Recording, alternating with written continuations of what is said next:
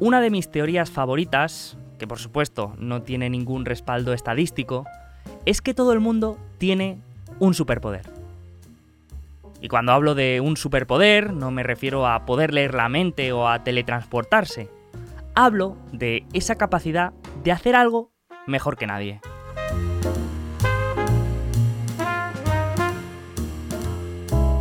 El otro día iba con mi padre en el coche a hacer unos recados y de golpe me empezó a golpear el brazo pidiéndome que me parara ahí al lado en el arcén.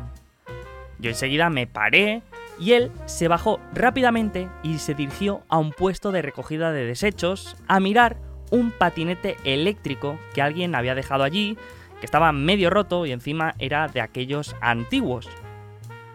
Lo cogió, lo miró por todos lados y me dijo que abriera el maletero, que nos lo llevábamos.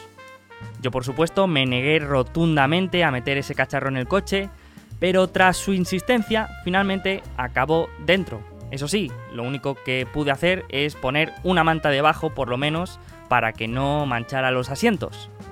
Bueno, el caso es que al cabo de unos días, después de haber pasado unas horas en el taller tocándolo y dándole una capa de pintura, me dijo, toma, pruébalo.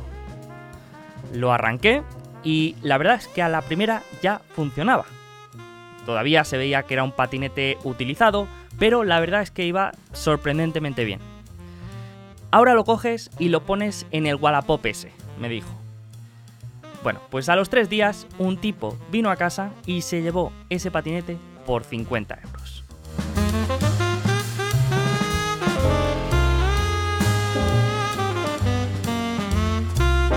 Como ese patinete, por mi casa han pasado todo tipo de artículos, cacharros y trastos que os podáis imaginar. Desde mobiliario, electrodomésticos, hasta todo tipo de vehículos. Y la verdad es que no nos vamos a engañar. La mayoría de las veces con esos cacharros poco se podía hacer.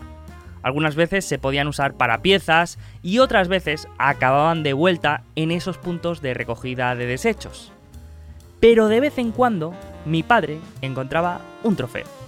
Algo de gran valor que no te podías explicar cómo alguien lo había tirado así, sin más, y cómo nadie se había parado antes que tú a recogerlo. Y es que, no nos engañemos, ese momento en el que te paras y estás ahí cogiendo algo, no de la basura, obviamente, pero sí de al lado, pues es un momento incómodo que no todo el mundo está dispuesto a pasar aunque vean algo que les parezca interesante. Por eso, el superpoder de mi padre es el de encontrar tesoros que han sido maltratados allí donde nadie más quiere buscar.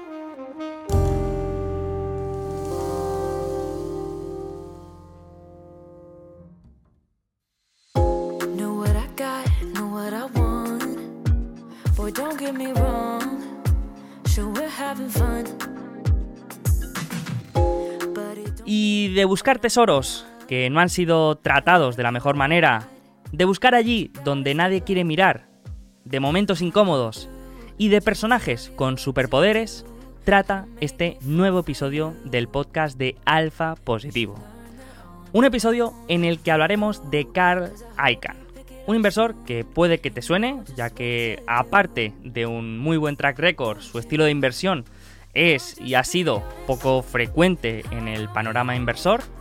Así que hoy toca hablar de la historia de este gran inversor, de su filosofía de inversión, de activismo y sobre todo de qué podemos llevarnos nosotros como inversores y qué podemos aprender de él.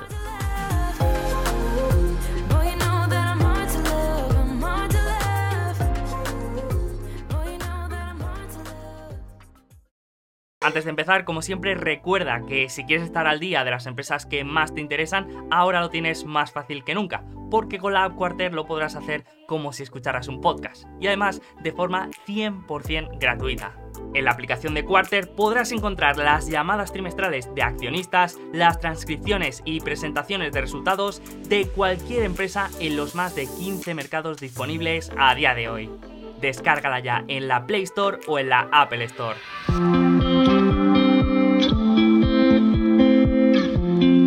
Nacido en Brooklyn en 1936 y proveniente de una familia humilde judía, ICANN se ha convertido en uno de los mayores nombres del mundo de la inversión.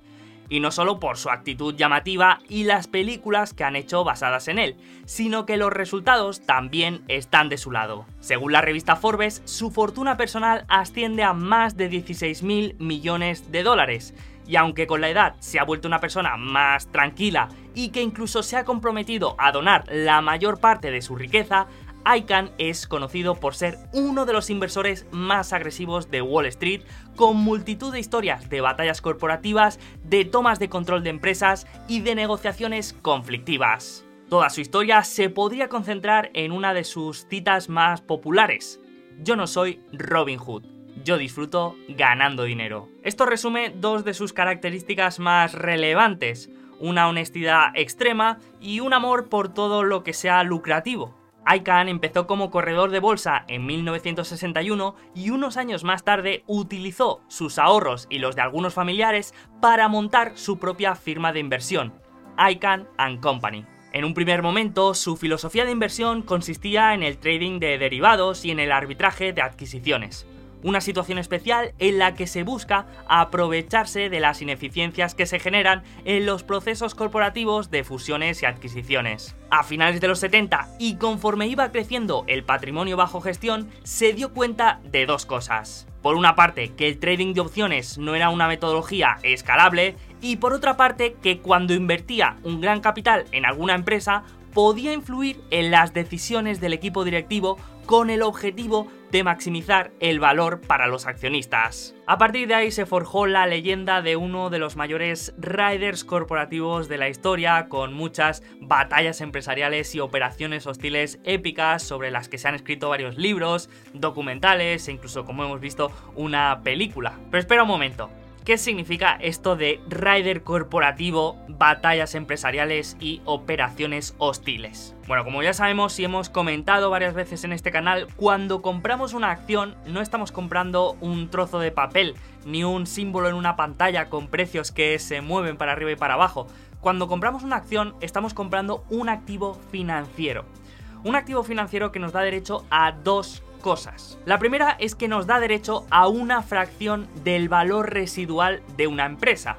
Es decir, que si tenemos el 5% de una empresa y esa empresa en un escenario imaginario quiere cerrar el negocio, la empresa podría vender todos sus activos, pagar todas sus deudas y obligaciones y de ese valor que sobrara, el 5% sería nuestro. La segunda es que nos da derecho a participar en las decisiones de más alto nivel de una empresa, como por ejemplo, qué persona ponemos en el mando. Si tenemos un 5% de las acciones en circulación de una empresa, pues tendremos un peso en la toma de decisión de un 5%. Esto en realidad es un poco más complejo, ya hay acciones con diferentes derechos a voto y acciones con diferentes características, pero por no complicarlo vamos a dejarlo ahí. Lo que tenemos que entender es que con un porcentaje de poder de voto significativo podemos influir en las decisiones de la empresa. Vamos a poner un ejemplo muy simple. Imaginemos que la empresa ABC tiene un negocio extremadamente rentable, una posición financiera muy buena, con mucho dinero en el banco, sin deuda y un gran crecimiento potencial si invierte en la creación de nuevos productos. El único problema es que la empresa está dirigida por la familia fundadora que controla el 40% de las acciones y es extremadamente conservadora y no quiere arriesgar nada para poder crecer. En este caso, podríamos hacer tres cosas como inversores. La primera, la más sencilla, que es la de no invertir en esta empresa, ya que no hay un plan de crecimiento, no nos interesa, no nos parece atractiva. La segunda es la de invertir y esperar que la familia fundadora cambie de opinión o conformarse con la rentabilidad actual de la empresa.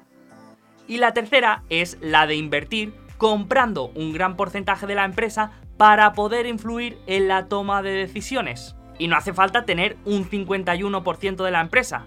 Con tener una cantidad significativa y convencer a otros inversores para conseguir esa fuerza del 51%, ya sería suficiente. Si consiguen ese poder de voto, pueden ir a negociar con la directiva actual para cambiar el rumbo de la empresa o en caso negativo presentar una propuesta para sustituir a la directiva por otra persona más alineada con los intereses de la mayoría de accionistas. De hecho, esto fue lo que reflejó la famosa escena de la película Wall Street en la reunión anual de accionistas de Teldar Paper.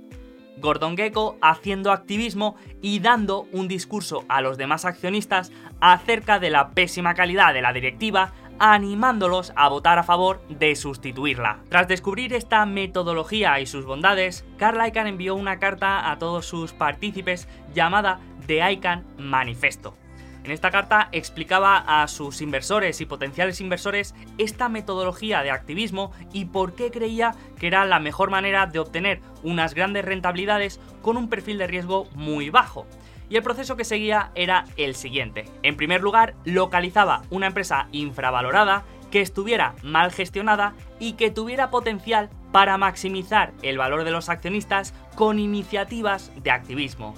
Después adquiría el control total o parcial de la compañía y a partir de ahí empezaba el proceso de batallas y negociaciones con el equipo directivo de la empresa para llevar a cabo acciones que maximizaran el valor para los accionistas. Con esta filosofía de inversión, ICANN participó en multitud de operaciones activistas como en Electrolux, Hammermill Paper, Marshall's Field, Dan River, Phillips Petroleum, Uniroyal, BF Goodrich, Texaco.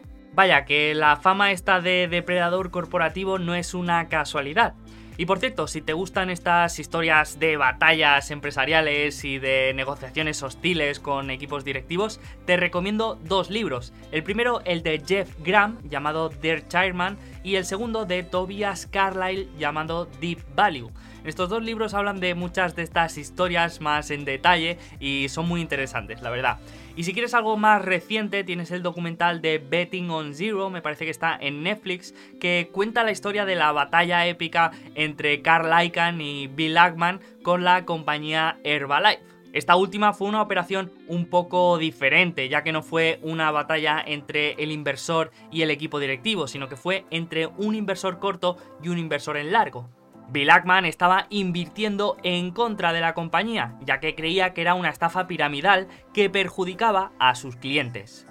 Y Carl Icahn, por el contrario, creía que era una buena empresa, así que invirtió un gran capital en la compañía y se unió a la directiva para conseguir un buen resultado para los accionistas. Finalmente, Carl Icahn y Herbalife ganaron este partido y el fondo de Icahn consiguió generar una rentabilidad de mil millones de dólares solamente con esta operación. Y fondos como el de ICANN con este estilo de inversión activista existen muchos otros a día de hoy.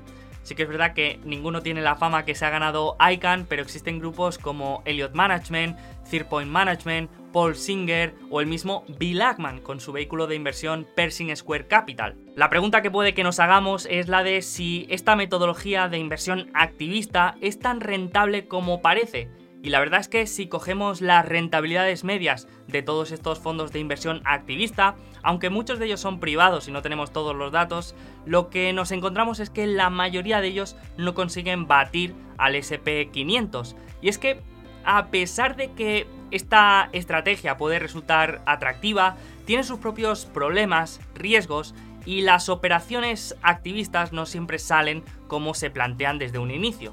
Pero más allá del estilo de inversión activista, yo creo que aquí lo interesante puede ser ver con qué ideas nos podemos quedar de este gran inversor y cómo podemos aplicarlas a nuestro proceso de inversión sin tener que pelearnos con la directiva de una empresa. La primera idea que me parece más relevante de Carl Icahn es la de que al comprar acciones no estamos comprando trozos de papel ni símbolos en una pantalla, sino que estamos comprando fracciones de la propiedad de una empresa. Cuando Icahn compra acciones de una empresa, se siente propietario de esa empresa y cuando piensa en el equipo directivo, piensa en personas que tienen que defender los intereses de los accionistas como si fueran sus clientes. La segunda idea que me parece más importante es la de invertir en potencial de rentabilidad.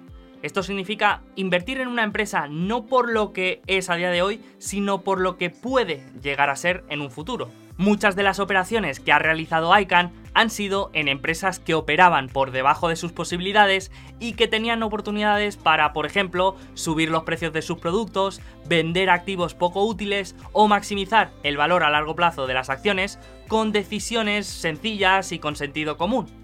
Y esto creo que requiere de una visión empresarial muy importante. La tercera idea que me parece más relevante es la de la inversión contrarian, y es que Carl Icahn siempre ha estado buscando oportunidades en aquellos sectores más desfavorecidos por el mercado, fuera de las modas, de las tendencias o en empresas complejas o mal gestionadas de las que todos los inversores solían huir. De hecho, si miramos su cartera a día de hoy, podemos ver que más de la mitad de las empresas que tiene son de energía, un sector de los menos favorecidos por el mercado en los últimos años. Aquí podemos encontrar nombres como Genier Energy, Occidental Petroleum, CVR Energy, Delec Holdings o Southwest Gas. La cuarta idea es la de alejarse de las actitudes extremas de los inversores, la de no actuar nada o actuar demasiado. Según ICANN, actuar de manera impulsiva y realizar muchas operaciones es uno de los mayores errores que cometemos. Y el de callarnos y no hacer nada cuando vemos que la directiva de nuestra empresa hace algo mal, también lo ve una incoherencia. Y por último, la quinta idea que me parece más importante de Carl Icahn es la de disfrutar el juego. Y es que como ha repetido en varias ocasiones, para él esto no va solo de ganar dinero, sino que también va de jugar y de hacerlo lo mejor posible, lo que también habla bastante de su faceta más competitiva, algo que también tiene sus propias ventajas. Así que ya conocemos un poco mejor la filosofía de inversión de Carl Icahn y por qué ha sido tan especial y también hemos visto algunas ideas que nos podemos llevar y que podemos aplicar nosotros como inversores particulares. Si te interesa este tema y quieres saber más, te recomiendo la charla que tuvimos con Gabriel Castro hace unos meses en la que hablábamos precisamente de esto. Y Gabriel nos contaba cómo se comunicaba con los equipos directivos de las empresas en las que invertía para sugerirle iniciativas, aconsejarle o simplemente transmitirle su opinión. Y es que no todo el activismo es hostil, ni son situaciones de batallas corporativas. De hecho, en la mayoría de casos es todo lo contrario. Pero incluso con una situación hostil, una campaña de activismo no tiene por qué ser mala. De hecho, en los medios de comunicación siempre nos la van a pintar como una práctica de tiburones financieros que quieren destrozar las compañías y que solo buscan rentabilidades a corto plazo. Y puede que en algunos casos sea así, pero en la mayoría de casos simplemente nos encontramos inversores que se aprovechan de la situación de una empresa mal gestionada. Y esta práctica me parece muy sana y que puede ayudar a que un mercado tenga un ecosistema empresarial mucho más sólido. Así que espero que te haya gustado, que te hayas podido llevar alguna idea de este gran inversor, de Carl Icahn, del que creo que se puede aprender realmente mucho. Y te animo a dejar en los comentarios de qué otro inversor o empresario o fundador te gustaría aprender y que hiciéramos otro episodio en el futuro. Así que os leo a todos y nos vemos en el siguiente.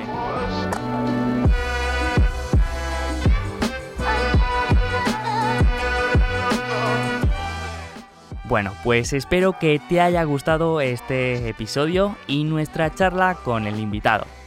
Antes de acabar, recuerda que ninguna de las empresas de las que hablamos a lo largo del episodio suponen una recomendación de inversión y que desde aquí recomendamos siempre que cada inversor haga su propio trabajo de análisis.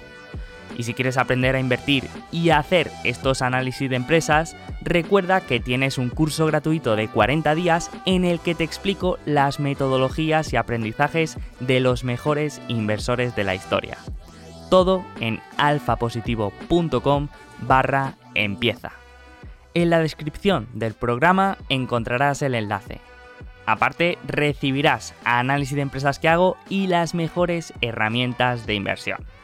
Así que nada más, muchas gracias por estar ahí y que tengas una rentable y feliz semana.